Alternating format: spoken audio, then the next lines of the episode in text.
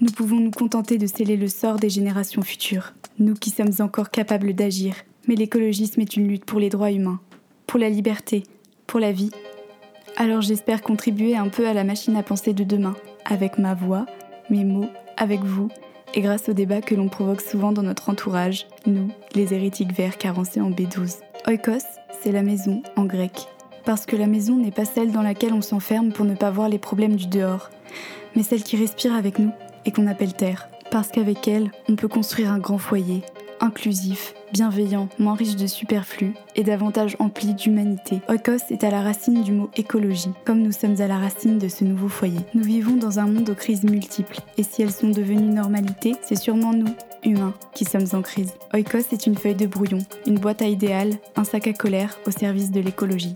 On parle de nos peurs, de nos espoirs, de nos révoltes, à nous, les gens qui pouvons encore faire basculer le monde. Qu'on soit désillusionnés ou utopistes, on est toutes et tous pleins d'angoisse, mais une liberté immense s'étale devant nous. Alors laissons nos pensées envahir l'espace sonore pour se battre contre le plus grand danger de notre temps, l'indifférence. Dans Écosse, on explore les bourgeons et les branches, les feuilles mortes et la sève d'un nouvel arbre de vie. Bonjour, c'est Soldat Petit Pois. Vous écoutez Oikos, saison 2, épisode 17. Vous savez, il y a environ 3 ans, j'ai eu une période cliché. Vous voyez ce genre de moment où la fille de la ville, la fille qui a grandi en banlieue au milieu du béton, qui a les mains lisses et qui fait des études intellectuelles, commence tout d'un coup à se projeter au milieu des champs. À se dire Tiens, est-ce que je ne serais pas plus heureuse comme ça? Plus utile Plus alignée on m'a dit d'aller me former sur le terrain, que les livres là-dedans, c'était pas la méthode. Je l'ai fait plus tard, mais d'abord, j'ai lu des livres. Et surtout un. Parce que comment on fait quand on n'a pas encore 20 ans et des questions auxquelles personne ne sait répondre? Qui est assez fou pour rédiger un mode d'emploi de changement de vie? Qui pour expliquer sans mépriser à ceux qui désirent retourner à la Terre? Le livre que j'ai trouvé, c'était celui de Linda. Il s'appelle Permaculture et agroécologie, créer sa microferme. Et à ce moment-là, il est devenu ma Bible. Des années plus tard, j'ai lancé un podcast écolo et j'ai voulu retrouver celle qui avait écrit ce précieux manuel. Elle qui mène cette vie de partage que j'admire tant et qui est passée par ce changement de vie radical. Elle qui est devenue maraîchère au milieu de toutes les vies qu'elle mène et qui a accepté de m'emmener avec elle dans son histoire le temps d'une conversation pour continuer le chemin ensemble. Je suis ravie de l'avoir reçue au micro et je la remercie infiniment de sa confiance. Je vous souhaite une très belle écoute. Salut Linda. Salut Charlotte. Je suis trop ravie de te recevoir, comme je te disais euh, en dehors du micro. On, se réveille toutes les deux, je pense. Euh, c'est un lundi matin, donc on va y aller. On va y aller doucement. Et ma première question est pas trop compliquée. c'est euh, peux-tu te présenter aux personnes qui nous écoutent et qui ne te connaissent pas forcément? Ok, donc je m'appelle Linda Bedoué. J'ai 41 ans. Euh, tout juste. Euh, je suis née en région parisienne d'une mère euh, péruvienne et d'un père français de l'Aisne. j'ai fait des études dans le commerce et l'immobilier. J'ai beaucoup voyagé dans ma vie parce que je viens d'une famille qui est répartie aux quatre coins du monde. Donc, ça m'a permis de voyager pendant l'été, aller rencontrer mes cousins, cousines un peu partout.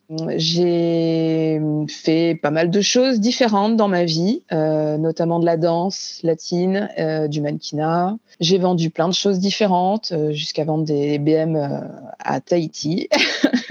Incroyable. Et puis, finalement, à 30 ans, quand je suis revenue vivre en France, à Paris, parce que j'ai vécu trois ans en Polynésie, euh, je suis retournée dans l'immobilier. J'ai beaucoup fréquenté euh, les, beaux quartiers, les personnes qui avaient des moyens.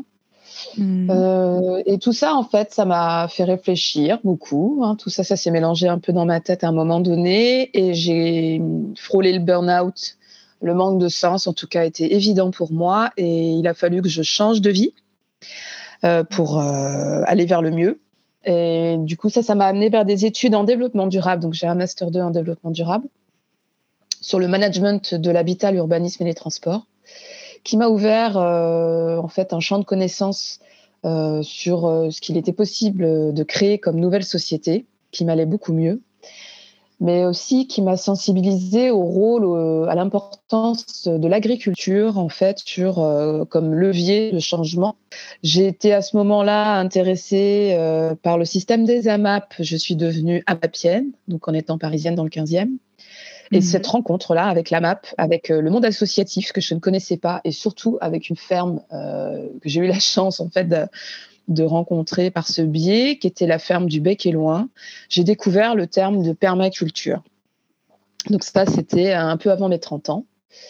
Et en une année, ma vie a fait un, virage à 180 degrés et je suis, euh, si je vous la fais courte, devenue maraîchère en Normandie en créant une ferme qui s'appelle la ferme des Ruffaux avec mon ancien conjoint. Et pendant six ans, je suis devenue maraîchère en permaculture et agroécologie en passant donc euh, des talons, euh, talons hauts tailleurs euh, de l'immobilier parisien à, les mains dans la terre, les bottes et le chapeau de paille dans une ferme en création où je découvrais et à la fois le, monde rural et à mhm. la fois l'agriculture biologique, la permaculture, l'agroécologie et tout ce qu'on pouvait mettre en place en fait pour créer des écosystèmes viables.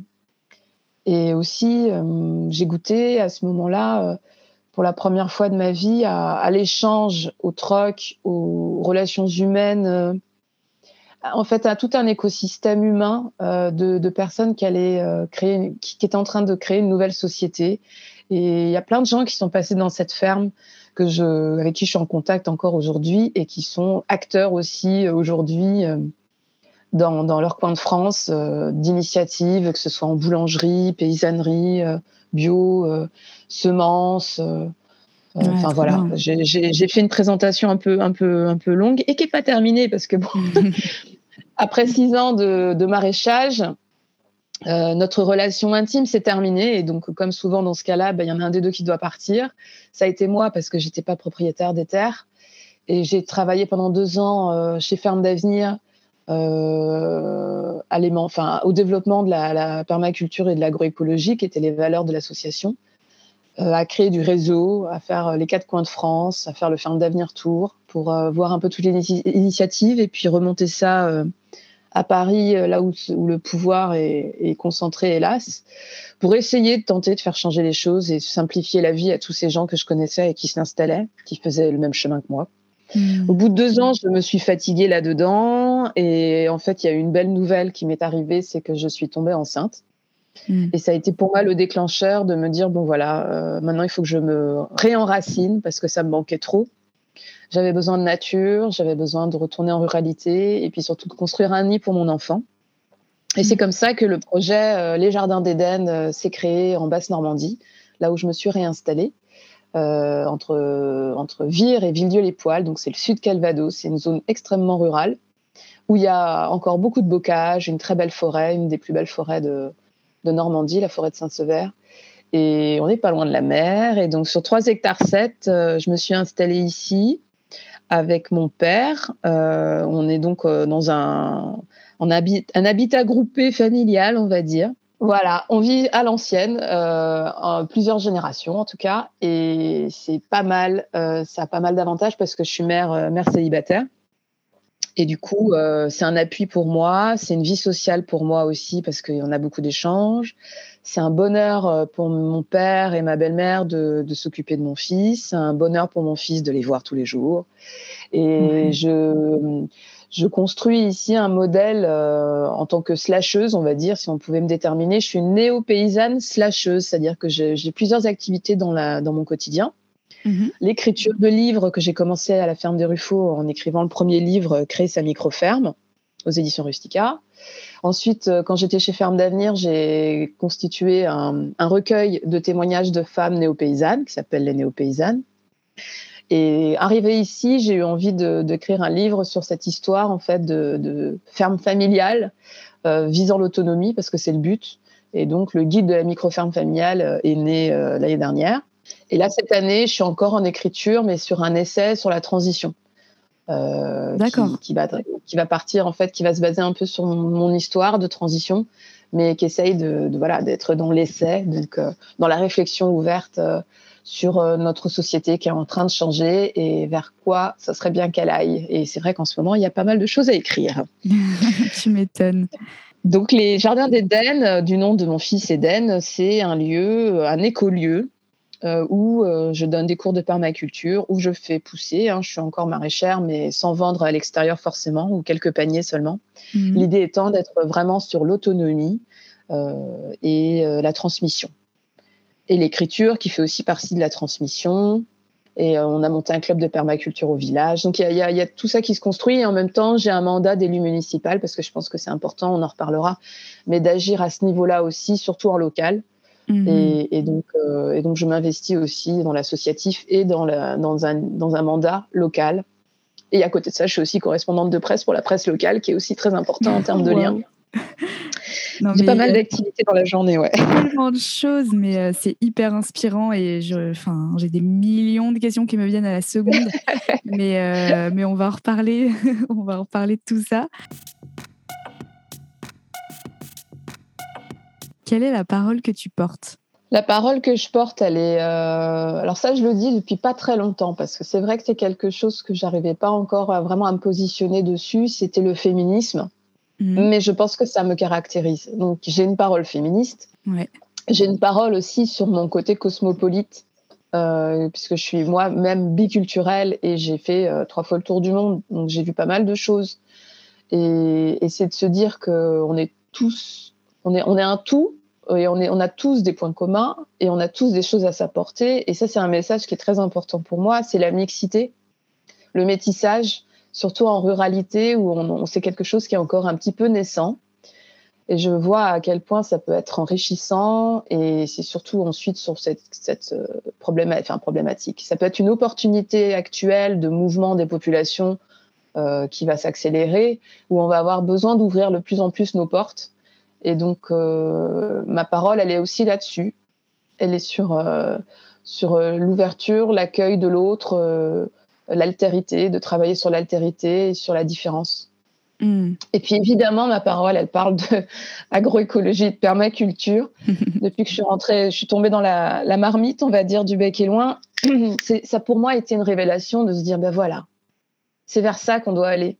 Parce que mm. la permaculture, ça parle pas que de maraîchage, ça parle évidemment euh, de, toutes les, de tous les pans de l'agriculture, mais pas seulement. L'agriculture, l'alimentation, c'est qu'un pétale de la rose, euh, enfin de, de, la fleur de la permaculture, mais il y a aussi énormément de choses sur l'humain, les relations, sur la façon dont on voit l'argent, sur la façon dont on construit nos projets, euh, la gouvernance, sur la façon dont on éduque. Et en fait, tout ça, c'est écrire un nouveau récit collectif. La permaculture, elle nous donne un mode d'emploi, de vivre ensemble, et, très, très exhaustif et très inspirant. Et c'est un peu une ligne, une ligne à tenir euh, qui nous permet de d'écrire en fait ce récit collectif dont on a tant besoin, on a tellement besoin de rêver aujourd'hui pour, euh, pour construire demain. C'est clair.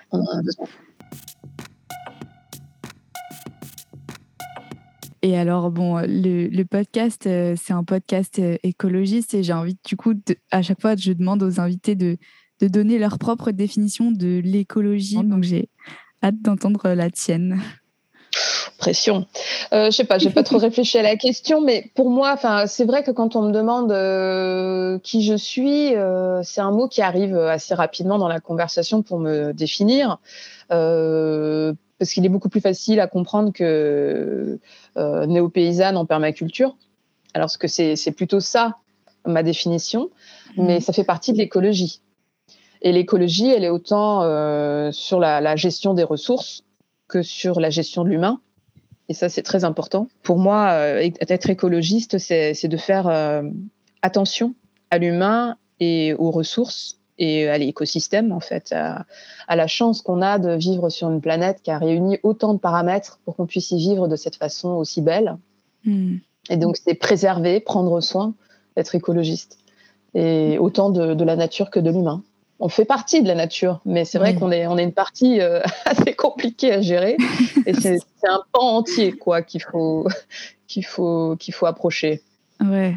Pour raccrocher euh, tout ça avec euh, ton, ton, parcours à toi et tout ce que tu viens de nous raconter de toi, comment toi tu as cheminé avec cette notion d'écologisme? Quand est-ce que tu l'as rencontré pour la première fois? Enfin, est-ce qu'il y a eu une prise de conscience à un moment donné? Voilà. Elle a été progressive cette prise de conscience. Mhm. Elle, a été déjà d'avoir, euh, j'ai un esprit critique et, j'ai plutôt une attitude qu'on va qualifier souvent de rebelle, dans le sens où euh, je suis facilement le mouton noir qui, qui va être en dehors des clous et qui va observer les choses euh, avec un regard critique. Et ensuite, parce que c'est facile d'être critique en fait. Mais euh, là où j'ai vraiment avancé, je pense, c'est euh, quand j'ai commencé à, me regarder moi-même en fait et à regarder ma consommation hmm. et à quel point je ne participais pas euh, au changement que je souhaitais pourtant. Donc en fait, à un moment donné, je me suis dit, mais je pleure devant un documentaire où on me dit que telle ou telle espèce est en train de disparaître et que je vois les petits yeux du, du bébé animal, tu vois et ça, ça, déchire le cœur. Et en même temps, moi, qu'est-ce que je fais pour que ça change? Mm. Et il y a eu un moment donné où c'était cette incohérence est devenue trop difficile à vivre et j'ai pas su, j'ai pas, j'ai pas pu continuer. Et ça, c'est, j'en parle pas mal dans mon livre parce que je pense qu'autour de moi, il y avait beaucoup de gens qui étaient aussi sensibles que moi euh, au malheur euh, qui était en train de se passer parce que c'était un malheur. Euh, on est en train de vivre une, une hécatombe de, d'espèces, de, de, de variétés, d'endroits d'écosystèmes entiers qui sont en train de s'effondrer sous nos yeux. On le sait, on ne peut pas faire semblant de ne pas le savoir. On allume la télé, on le voit. Mm. Autour de nous, autour de nous, on le voit, euh, on l'entend, on le lit. On, enfin, on est, on est entouré d'informations depuis les années 70. Euh, on est au courant quand même de pas mal de choses. Euh, donc à un moment donné, c'est être se mettre en cohérence par rapport à ça, se dire voilà, et moi, de quel côté je suis au final, à quoi je participe, à quoi je contribue, et qu'est-ce que je et qu'est-ce que je veux continuer à faire ou pas. Et on est nombreux, je pense, à, à, vouloir se masquer euh, les yeux parce qu'on veut continuer tout simplement égoïstement à vivre confortablement dans notre petite vie. Mm. Et, la décision que j'ai prise, et pour moi c'est là le point de bascule, c'est dire euh, j'abandonne ce confort. J'abandonne le bel appartement sur Paris vu sur la Tour Eiffel, j'abandonne le petit copain qui va avec, qui est dans un système euh, capitaliste, j'abandonne mm. euh, les trois quarts des gens que je fréquentais à cette époque-là. Pas en leur disant c'est bon, on n'a plus rien à se dire. Non, c'est d'eux-mêmes en fait, ils, sont, ils ont arrêté de venir vers moi parce que je faisais plus partie de la même catégorie sociale, tout simplement. Ah ouais, et j'abandonne aussi quelque part euh, mon lieu de vie, ma zone de confort, ce que je connaissais, ce que je maîtrisais, pour arriver dans une aventure complètement euh, dans l'inconnu. Et, je me suis permise de rêver, et c'est ça qui est beau en fait. Ok, ça, ça, ça fait mal, ça pique quand tu dois euh, renoncer au confort. Et encore, je pense que je devrais renoncer beaucoup plus au confort encore aujourd'hui, on en reparlera après. Mais au, point de départ, j'ai quand même renoncé à pas mal de choses. Une carte de visite, des revenus, un appartement, euh, une vie confortable, des moyens. Hmm. Euh, le regard de l'autre, un peu, quelque part. Et, et à partir de là, quand j'ai lâché prise, quand, j'ai, quand je suis arrivée dans une chambre de bonne, quand j'ai repris euh, des, des, un stage euh, chez Colibri euh, payé 150 euros par mois, des, et bien là, en fait, je me suis sentie vivante et j'ai rencontré plein de gens passionnants qui m'ont apporté des choses. Mm. Et, ensuite, tout s'est enchaîné pour moi de façon merveilleuse, comme si c'était un enchaînement de portes ouvertes. Et qui, en un an, j'ai fait un saut impressionnant, mais tout simplement parce que tout s'est aligné, complètement aligné. Et parce que moi-même, j'étais en train de m'aligner, je pense. Et ouais, et ouais, carrément. Mm. Et on le sent dans ce que tu dis. Et du coup, ma question d'après euh, tombe un peu à pic, mais euh, euh, du coup, il y, a eu une sorte de basculement. Et maintenant, à quoi ressemble ton quotidien? Euh, concrètement, peut-être que les personnes qui nous écoutent euh, sont très loin de, ce quotidien-là et se demandent un peu euh, qu'est-ce que tu fais dans tes journées. Bon, du coup, tu as énormément de casquettes. Donc, je ne sais pas si tu peux résumer un peu une journée, mais en tout cas, nous donner un aperçu. Je peux donner un aperçu, mais c'est vrai que ça peut être le lundi et le mardi, il sera différent. Mais en gros, il y a toujours quand même une colonne vertébrale, c'est m'occuper de mon fils. Être maman célibataire, c'est pas rien. Hmm. Euh, ensuite, c'est m'occuper de mes jardins, donc de notre alimentation. Et ça aussi, ça demande du temps. Donc, euh, il y a quand même 3 hectares 7. J'ai un, troupeau de moutons euh, Lande de Bretagne d'une quinzaine de bêtes, une dizaine de poules. Donc, il y, a aussi s'occuper des volailles. arroser tout ce petit monde, faire pousser, entretenir, cueillir, récolter, ensuite nettoyer, transformer, Il y a une grande part de transformation après de stockage pour l'année, euh, cuisiner, parce qu'on mange tous les jours. ça, c'est sûr. Ensuite, euh, parfois, bah, il y a aller écrire un article sur un événement local, euh, ou ça peut être continuer mon livre. Ça peut être donner une conférence en ligne, parce que depuis deux ans, il y a peu de conférences qui se sont faites en vrai. oui. Et ça, ça me manque. Ça me manque bah beaucoup. Et puis euh, ensuite, ça peut être euh, d'aller au conseil municipal, faire une réunion avec euh, ma liste, et puis proposer des événements. Enfin, il y a toujours des choses à faire. pas mal de réseaux sociaux quand même encore, parce que ça me permet de rester en lien. Mm. tout en étant à distance. Et puis ici, j'essaie de, de, de, de, créer une activité de formation. Donc il y a aussi m'occuper de mon gîte, parce que j'ai un gîte qui accueille. Et quand il y a du monde, eh bien, ça, me, ça me prend pas mal de temps parce qu'ils sont en pension complète et en formation complète. Donc, je passe la journée avec eux, ils suivent mon quotidien. On s'occupe des animaux, on s'occupe des végétaux. Je leur explique les fondements de la permaculture. On cuisine ensemble, on mange ensemble. Donc, c'est vraiment euh, une, une immersion dans mon quotidien. Mm. Et donc ça aussi, après c'est de la gestion, hein. il faut s'occuper du linge, euh, s'occuper euh, du nettoyage. Donc dans une journée, il peut se passer plein de choses. Et oui, c'est as mille vies en une, c'est mm. tellement riche. Et pour revenir un peu sur, euh, sur cette ferme dont, que tu as évoquée tout à l'heure, est-ce que tu peux nous en parler un peu plus, cette ferme du Bec et Loin sur laquelle tu t'es formée? Et euh, moi, j'en ai, beaucoup entendu parler parce qu'on en parle beaucoup comme une, ferme euh, assez pionnière euh, ah bah dans, plein de choses. et du coup, ça m'intéresse d'avoir un peu. ça a l'air d'avoir joué un rôle très important pour toi, en tout cas, cet endroit. Énorme. C'est un peu comme un passage religieux, tu vois. C'est vraiment bizarre, mais il y a une attraction. Il y a une attraction dans ce lieu.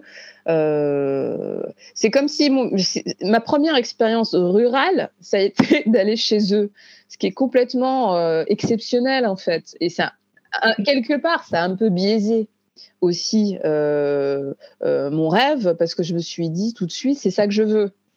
Et, ouais. Et alors que j'ai pas, j'ai pas traîné dans des fermes où tu as des pneus, tu as des gens qui galèrent, tu as des lignes droites de légumes, de poireaux, enfin tu vois.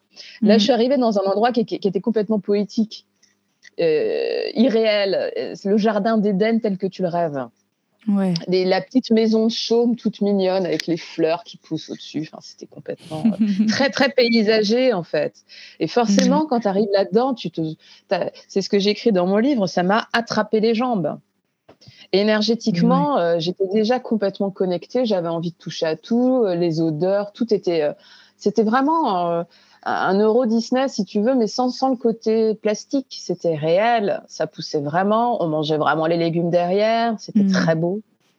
Et c'est les, les, premières graines que j'ai vraiment semées en pleine terre, c'est chez eux. Donc pour moi, ça a été comme un baptême. Tu vois, il y a un côté très religieux. Alors que je suis pas du tout religieuse. Hein.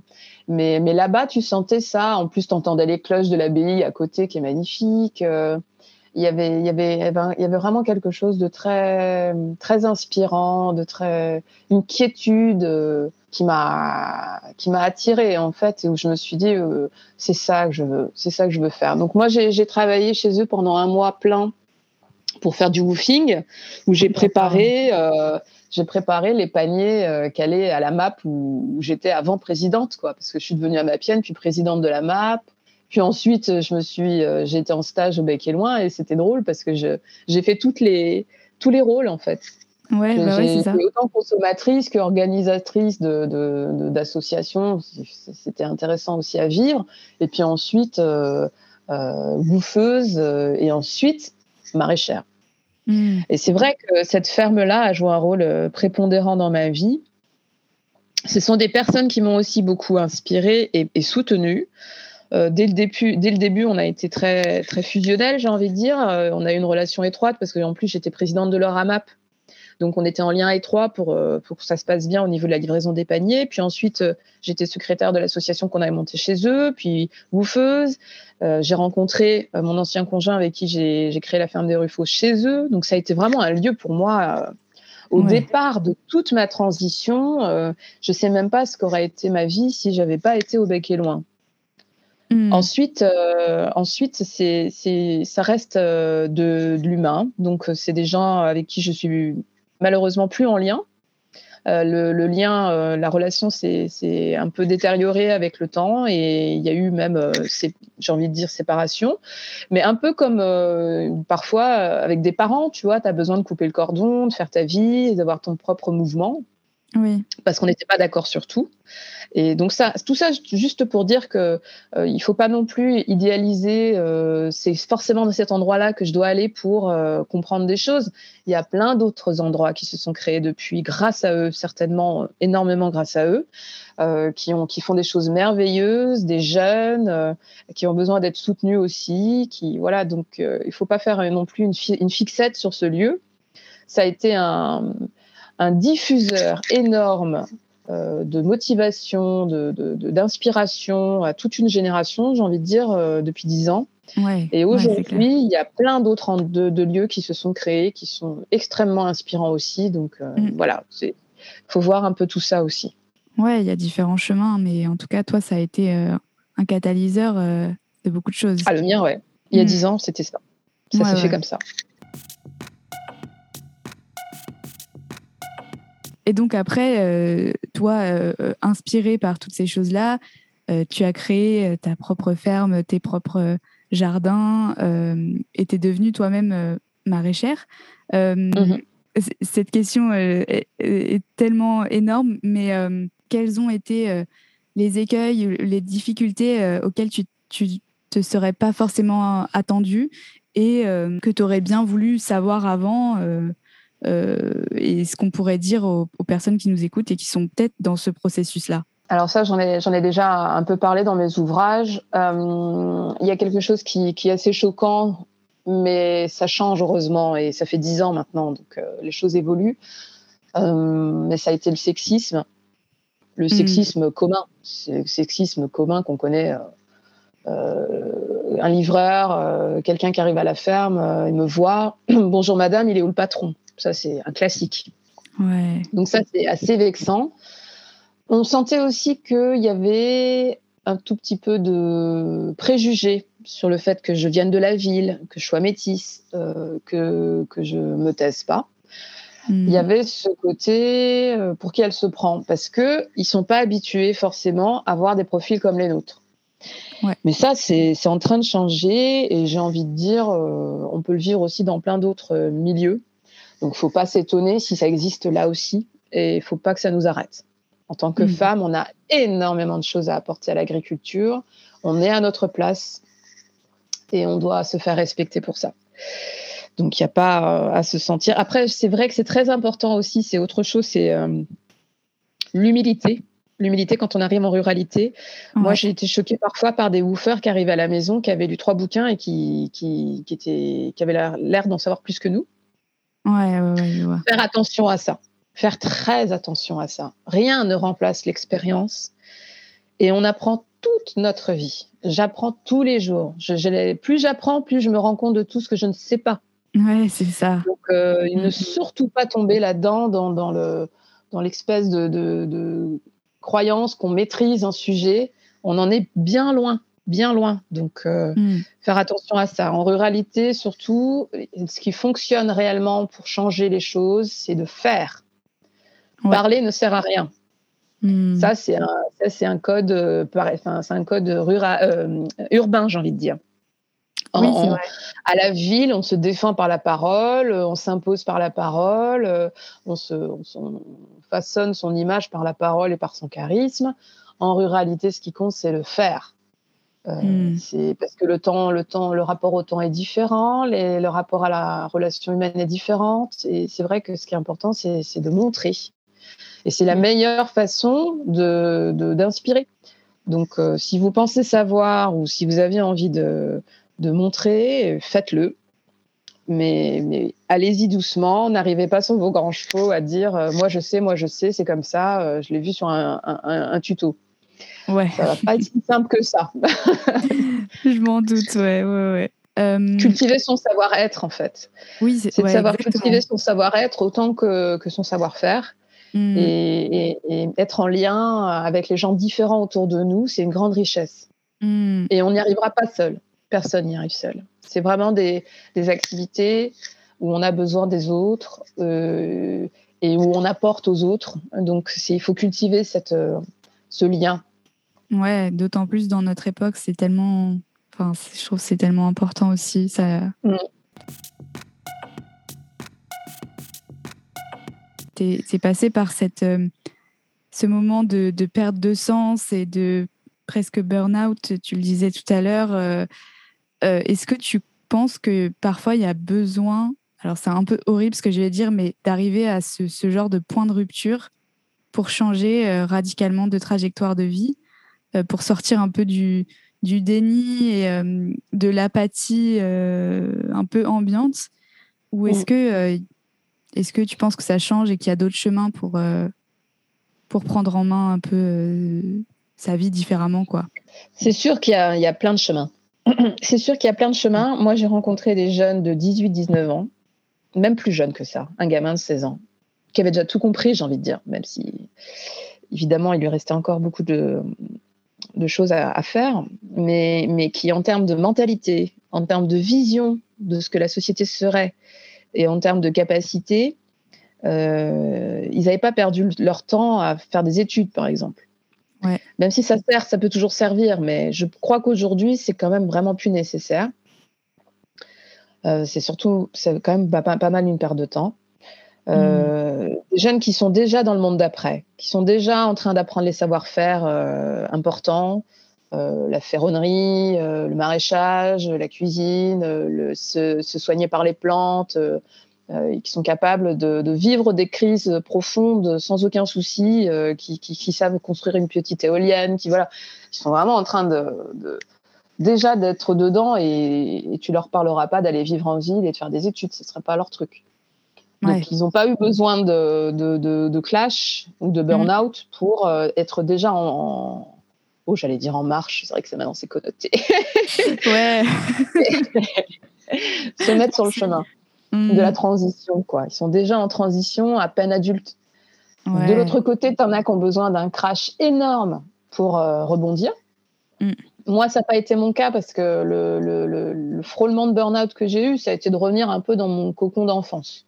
Donc, je me suis mis sous la couette à manger japonais et à regarder des mangas. D'accord. Ça, va. Il y a des gens qui vivent des crises pires que ça. J'avais besoin de ça. Hein. Je crois que ça duré euh, un mois où je faisais rien d'autre que ça.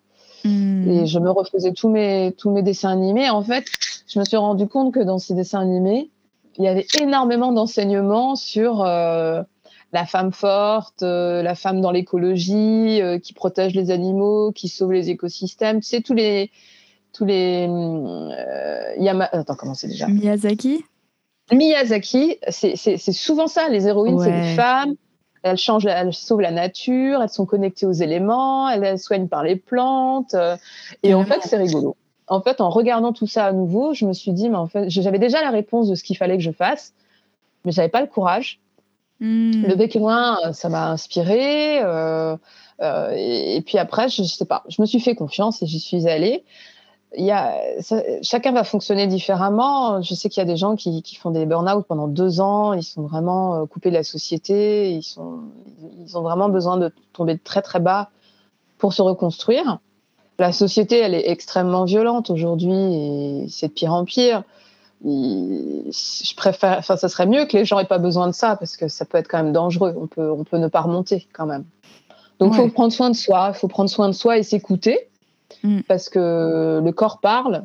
Euh, moi, j'ai eu des plaques d'urticaire euh, sur les jambes pendant des années euh, quand j'étais à Paris. Mm. Une fois que je me suis installée à la campagne, ça a disparu. Il y a le, corps parle, la, le, mal, le mal a dit, et, mm. il faut juste un peu s'observer, enfin juste faire un travail intérieur, un travail qui peut être mené par exemple par un jeune le jeûne permet vraiment de conscientiser beaucoup mieux euh, les choses, faire une marche en montagne. Il y a différentes façons en fait de trouver euh, sa vraie nature, sa vraie, son vrai rôle à jouer. Et encore, ce rôle, il évolue. Hein. Moi, mm. à une époque, ça a été de devenir maraîchère, qui ça m'a sauvé quelque part. Mais au bout de six ans, euh, je me voyais pas redémarrer une ferme à zéro, donc mon rôle a un petit peu changé. Maintenant, je suis plus dans la transmission. Mais chacun doit trouver sa place euh, dans, cette, dans, ce, dans cette société de demain qu'on est en train d'écrire ensemble. Quoi. Hmm. Et ben justement, tu viens de parler de, transmission, donc ça me fait une transition euh, parfaite. Euh, bah, moi, je t'ai découverte euh, par un livre que tu as écrit et qui a joué ce rôle de transmission dans mon propre parcours. Et du coup, c'est pour ça aussi que c'est trop intéressant de, de t'entendre parler. Et puis, tu es assez sollicité. Tu disais des conférences, tu transmets même chez toi, quoi, sur place. Est-ce que est-ce que maintenant c'est presque aussi important que, tu vois, je parlais de faire, et il y a aussi toute cette partie, j'ai l'impression, dans l'écologie où c'est euh, euh, une bataille un peu de, des imaginaires et, euh, aider les gens à prendre ce cheminement aussi dans ce qu'ils pensent, dans ce qu'ils pensent possible, dans les horizons qu'ils ont dans la tête. Je ne sais pas si c'est très clair ma question, mais... si, si, si, si, si, mais c'est complètement ça. Hein. J'ai, moi, j'ai toujours aimé la transmission. J'ai été prof de salsa. Euh, mm. en fait, euh, je, suis dans le partage de nature, de ma nature profonde euh, qui vient de ma mère. Hein. Je pense que ma mère, le côté sud-américain, est, vraiment dans le partage. Même si on a peu, on partage. Il y, a vraiment cette idée-là. Après la transmission, ça, ça, me semble logique que ce soit mon rôle parce que j'aime tellement ce que je fais et j'ai tellement l'impression que, que c'est important dans le monde dans lequel on vit aujourd'hui que ça me paraîtrait impossible de ne pas le transmettre. Après, il y a des gens qui, qui, qui, prennent pas du plaisir à ça. Moi, ça me nourrit. Ça me nourrit, ça me renforce dans mon, dans mon choix de vie, mm, mm. Dans, dans, dans, mon rôle, euh, dans, mon, dans, mon, dans, mon, rôle à jouer, en fait. Et, c'est vrai que cet échange, euh, pour moi, se fait extrêmement naturellement et, et c'est ce que j'aime faire. Hmm. Que ce soit par, par, écrit, par oral, euh, lors des conférences. Je suis toujours très enthousiasmée, très passionnée. Mais c'est, je, je, ne fais que renvoyer en fait le plaisir que j'ai à, à, cultiver, à, à transformer, à, à, faire plaisir.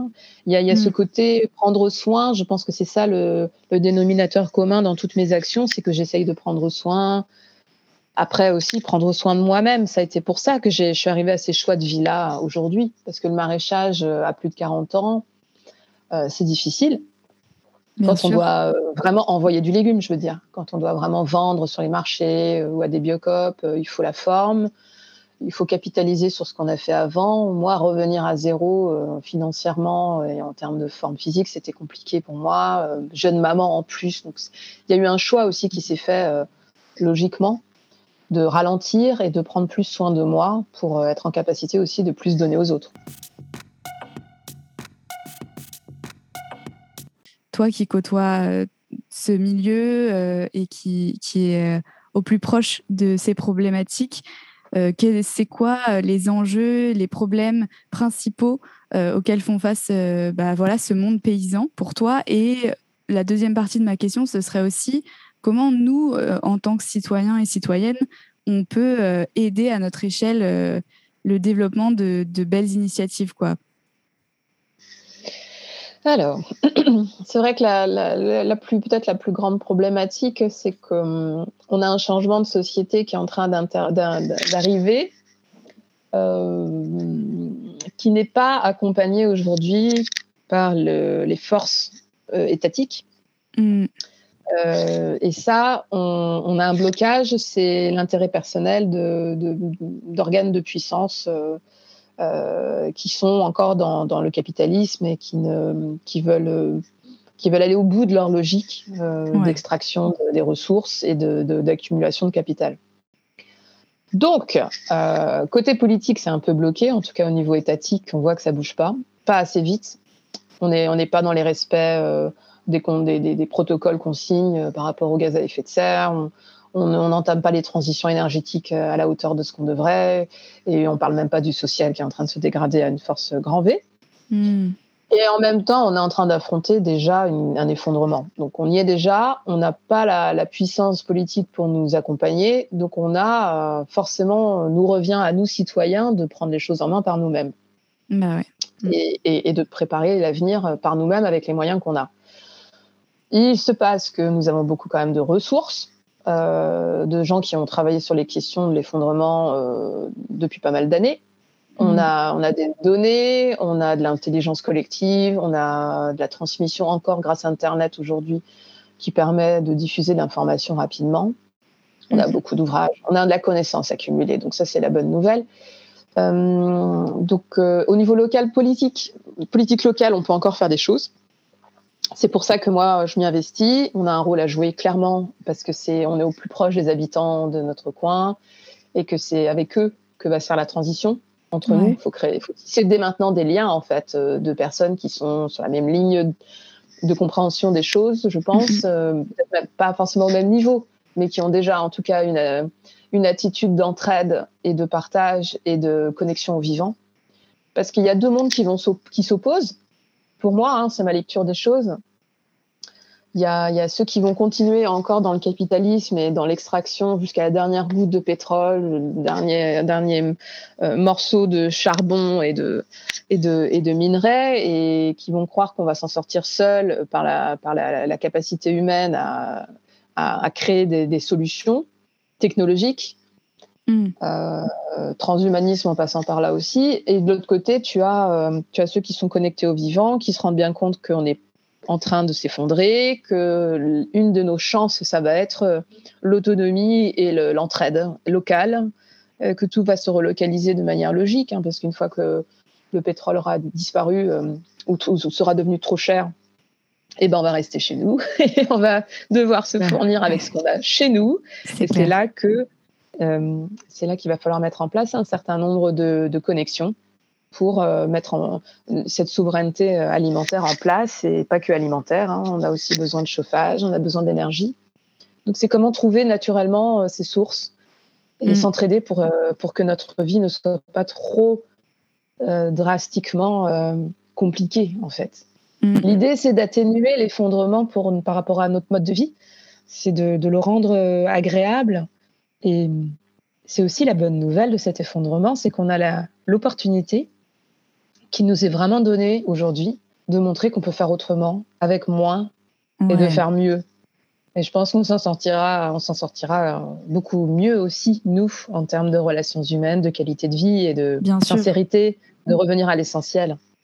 Bah ouais, c'est sûr. Bah, ma première ma première dernière question, j'allais dire, mais c'est pas très logique. Euh, ce serait tout simplement, est-ce que euh, tu es heureuse aujourd'hui? Alors, pour être complètement sincère, juste avant euh, le podcast, j'étais avec un ami et on faisait le même constat, c'est qu'en ce moment, on avait beaucoup de mal à prendre du recul. D'accord.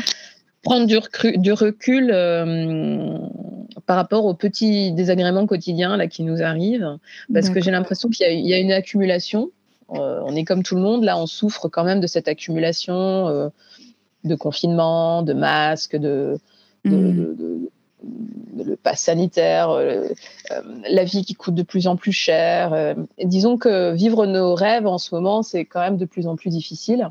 En plus, avec les, tempêtes qu'on a eues, il y a beaucoup de gens qui se retrouvent au sol, s'accumulent. En plus, on se rend compte que bah, l'effondrement s'accélère, que on n'est toujours pas sorti de la pandémie, qu'on a une guerre qui est à notre porte.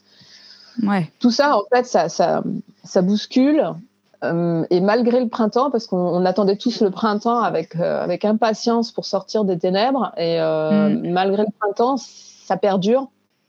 Cette, cette je sais pas, ce, petit nuage gris que nous amènent toutes ces mauvaises nouvelles, et même nous qui sommes préservés, qui sommes déjà un, un peu, j'ai envie de dire, avancés dans le cheminement de la vie euh, vers le bonheur. en tout cas, on essaye de, tendre vers le bonheur en, étant euh, à notre place, en étant dans ce qu'on veut faire, dans le plaisir, dans, la transmission, dans le partage et tout ça. Même nous, on a du mal. Mm. Donc, je je pense qu'en ce moment, personne peut vraiment dire qu'il va super bien. Bah quand on voit euh, ce qui se passe en Ukraine, quand on voit ce qui se passe avec les crises migratoires, ça commence mm. à devenir quand même difficile tout ça, même si on, est très optimiste. Euh. Mm. Donc, euh, c'est pas réjouissant. Mais c'est ce qu'on se disait aussi avec, avec, mon, avec mon ami, c'est qu'il faut peut-être attendre encore un petit peu pour, pour voir voir s'ouvrir des choses et que qu'on retrouve un peu la vitalité qui nous caractérise en fait. je suis pas du genre du tout à déprimer. Mhm. Et, j'avoue que cet hiver, ça a été très, très compliqué. Pourtant, pourtant je suis euh, bénie des dieux. Je veux dire, j'ai une, place euh, incroyable. J'ai beaucoup de, chance, beaucoup de chance de, pouvoir être propriétaire de chez moi, de pouvoir être entouré de ma famille, d'avoir des amis, d'avoir un amoureux, d'avoir un fils en bonne santé, d'avoir un endroit magnifique euh, dans lequel je peux me ressourcer. Mhm. Mais j'éprouve quand même quelques difficultés à rester optimiste. Euh, économiquement, c'est pas du tout stabilisé. Euh, il, il, faut, il, faut, il faut quand même se battre euh, aujourd'hui pour, pour développer ces, formations. Hmm. La saison dernière, elle a été catastrophique en termes de maraîchage. Donc là, on croise les doigts pour avoir une saison normale. C'est quand même pas évident. Hein. C'est pas évident. beaucoup de sollicitude pour tous ceux qui traversent en ce moment une période difficile aussi. Mm. Je pense que c'est normal. Je pense qu'on est humain. Je pense qu'on est des êtres sensibles et encore plus ceux qui s'intéressent à ces questions-là. Parce bah qu'on on a fait un lâcher prise, on a, on a ouvert notre cœur, on se regarde en face réellement et, et du coup, c'est difficile. On est dans une période difficile, on a encore plus besoin d'être les uns là pour les autres. Moi, c'est ça à chaque fois qui me remonte, en fait, c'est les autres. Les nouvelles personnes que je rencontre, les personnes que j'accueille chez moi. Euh, et qui m'apporte euh, énormément. Ça permet un regard aussi sur ce qu'on vit au quotidien, parce que quand on est dans notre quotidien, comme tout le monde, au bout d'un moment, il y a une certaine euh, lassitude qui peut s'installer. Bien sûr. C'est pour ça que c'est important. C'est important d'avoir le regard de l'autre pour euh, se rendre compte un peu de la chance qu'on a, et puis de voir un peu tout ce qu'on peut faire avancer à plusieurs. En fait, c'est toujours ça, moi, qui, que, je trouve formidable, c'est quand on a de l'aide qui arrive et qu'on avance un chantier et qu'on transforme une parcelle, euh, qu'on plante un verger euh, et qu'on voit les fruits arriver derrière, on fait waouh quoi, c'est fou tout ce qu'on peut faire en fait. Et il faut garder garder ça en tête, se dire qu'à plusieurs on peut vraiment construire des choses incroyables. Il faut pas croire qu'on est isolé, il faut pas croire qu'on est petit. On, mm. a une capacité incroyable, mais là il faut vraiment qu'on se serre l'écoute parce que psychologiquement en ce moment c'est difficile. Mm. Ouais, ouais. Bah, c'était tout le sens de ma question. Et puis, bah, pour arriver un peu à la fin du podcast, je pose toujours les, mêmes questions. Donc, il y a une question qui tourne autour de l'intersectionnalité. Je ne sais pas si c'est une notion euh, avec laquelle tu es familière ou que, ou que tu, tu apprécies, entre guillemets. Euh, mais en tout cas, le but de cette question, c'est que dans chaque épisode, on donne envie aux personnes qui écoutent euh, d'élargir un peu la conversation qu'ils ont écoutée en parlant d'un combat qui est pas directement le combat écologiste, mais qui est un combat qui est très lié, juste pour leur donner envie de s'y intéresser. Toi, qu'est-ce que tu, de quoi tu parlerais si tu devais parler d'un combat pas annexe, mais voilà, qui tourne aussi en lien avec ces questions-là? Alors, un combat qui tourne autour, mais qui soit pas dedans. bah après, tout est un peu dedans si on, si on veut. quoi. C'est ça, quoi. C'est compliqué de démêler les, les fils. Il y a tellement de combats, parce que, que ce soit autour de la consommation ou autour de l'éducation, parce que on peut mm. aussi se dire euh, que notre génération ou que la génération euh, de nos parents, euh, les papy boomers, c'est déjà un peu trop tard pour eux pour les faire évoluer, j'ai envie de dire. Mm et que se concentrer vers la jeunesse, ça paraît tout à fait stratégique. Ouais. C'est un combat à mener, ça. Bah et c'est vrai que ça commence euh, dès le plus jeune âge, en fait, pour arrêter de formater mm. et plutôt libérer la créativité. Et, on va avoir besoin de ces esprits-là, on va avoir besoin d'enfants de, euh, qui, sont, qui, qui, seront créatifs, qui vont trouver les solutions auxquelles nous, notre génération, n'a pas encore pensé. Mm, mm. Parce qu'on va être confronté à quand même pas mal de, de problématiques. Et, euh, et on a besoin d'un l'élan de la jeunesse. Moi, je crois beaucoup à l'élan de la jeunesse. Euh, moi, en tout cas, ça me booste énormément. Mm. Et donc, euh, ça, ça fait partie de l'éducation, c'est de les aider à, être réellement au maximum de leur capacité. Et je pense que l'éducation telle qu'elle est faite aujourd'hui, elle, elle est pas forcément, elle va pas forcément dans ce sens-là. Donc, c'est transformer, métamorphoser la façon dont on transmet et on enseigne aux enfants pour les rendre, euh, pour les rendre merveilleux à la hauteur de ce qu'ils peuvent, devenir et, que ce soit eux en fait qui, qui, trouvent les solutions. Nous, on va faire ce qu'on peut. Hein. Je pense que notre génération, ceux qui ont pris conscience, euh, vont, vont, faire ce qu'ils pourront. Mais ça va être aussi à eux de trouver par eux-mêmes les solutions qui restera à trouver parce qu'on ne va pas tout, tout, révolutionner. Ça va se faire sur pas mal de, de dizaines d'années. Et donc, il faut qu'ils soient, il faut, les préparer en fait à, croire en eux, à avoir confiance et à, croire à la collaboration, à la coopération et à la créativité pour garder le cap, quoi qu'il arrive. Continuer à danser. Euh, et enfin, bah, mes dernières questions, même si euh, en fait on tourne, euh, on, est déjà dedans depuis un moment dans notre conversation. Quelle est la plus grande peur que tu puisses avoir et, d'un autre côté, quel est le plus grand espoir qu'on puisse nourrir sur toutes ces questions, sur tous ces bouleversements de société, de transition, d'écologie?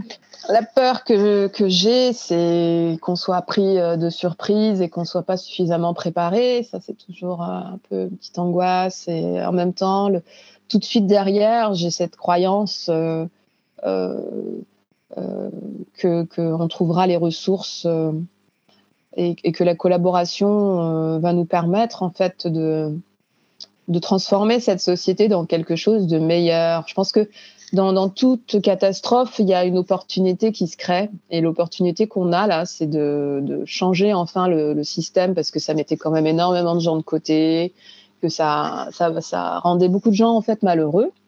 Mmh. Même ceux qu'on pourrait croire heureux. Moi, j'ai rencontré énormément de gens riches malheureux. Bah ouais. Le seul bonheur, hein, le, le, seul réel bonheur qu'on puisse avoir, c'est le lien humain. C'est c'est le lien qu'on entretient, les liens positifs qu'on entretient avec les autres, avec sa famille, ses amis, avec des inconnus. Mm. C'est ça la magie de la vie. C'est ça qui nous rend vraiment heureux. Et le système actuel euh, capitaliste ne permet pas facilement de mettre ça en place. Donc là, on a l'opportunité, avec cet effondrement qui est en, cours, de vraiment euh, développer ça.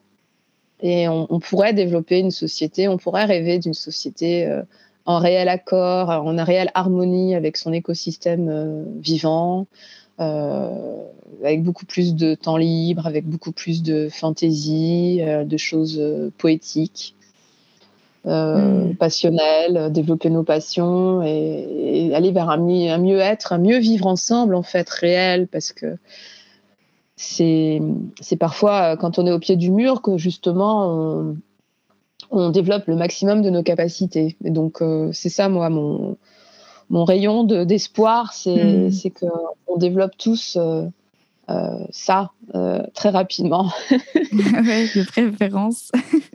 voilà, pour, pour construire cette, cette transition ensemble et, que ce soit vers le mieux. Bah écoute, c'est un bel espoir que je partage complètement. Et je te remercie vraiment infiniment euh, de tout ce que tu as dit et de tous tes mots.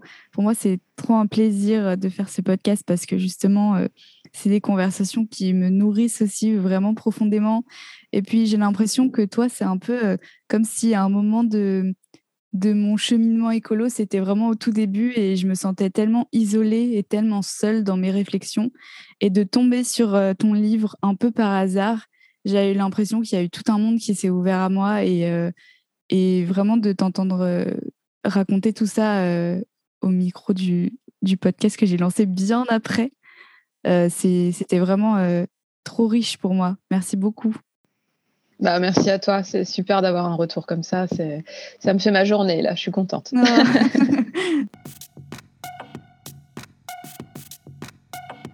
C'est déjà la fin de cet épisode passé ensemble. Merci beaucoup, beaucoup, Linda, de ta confiance et de ta disponibilité.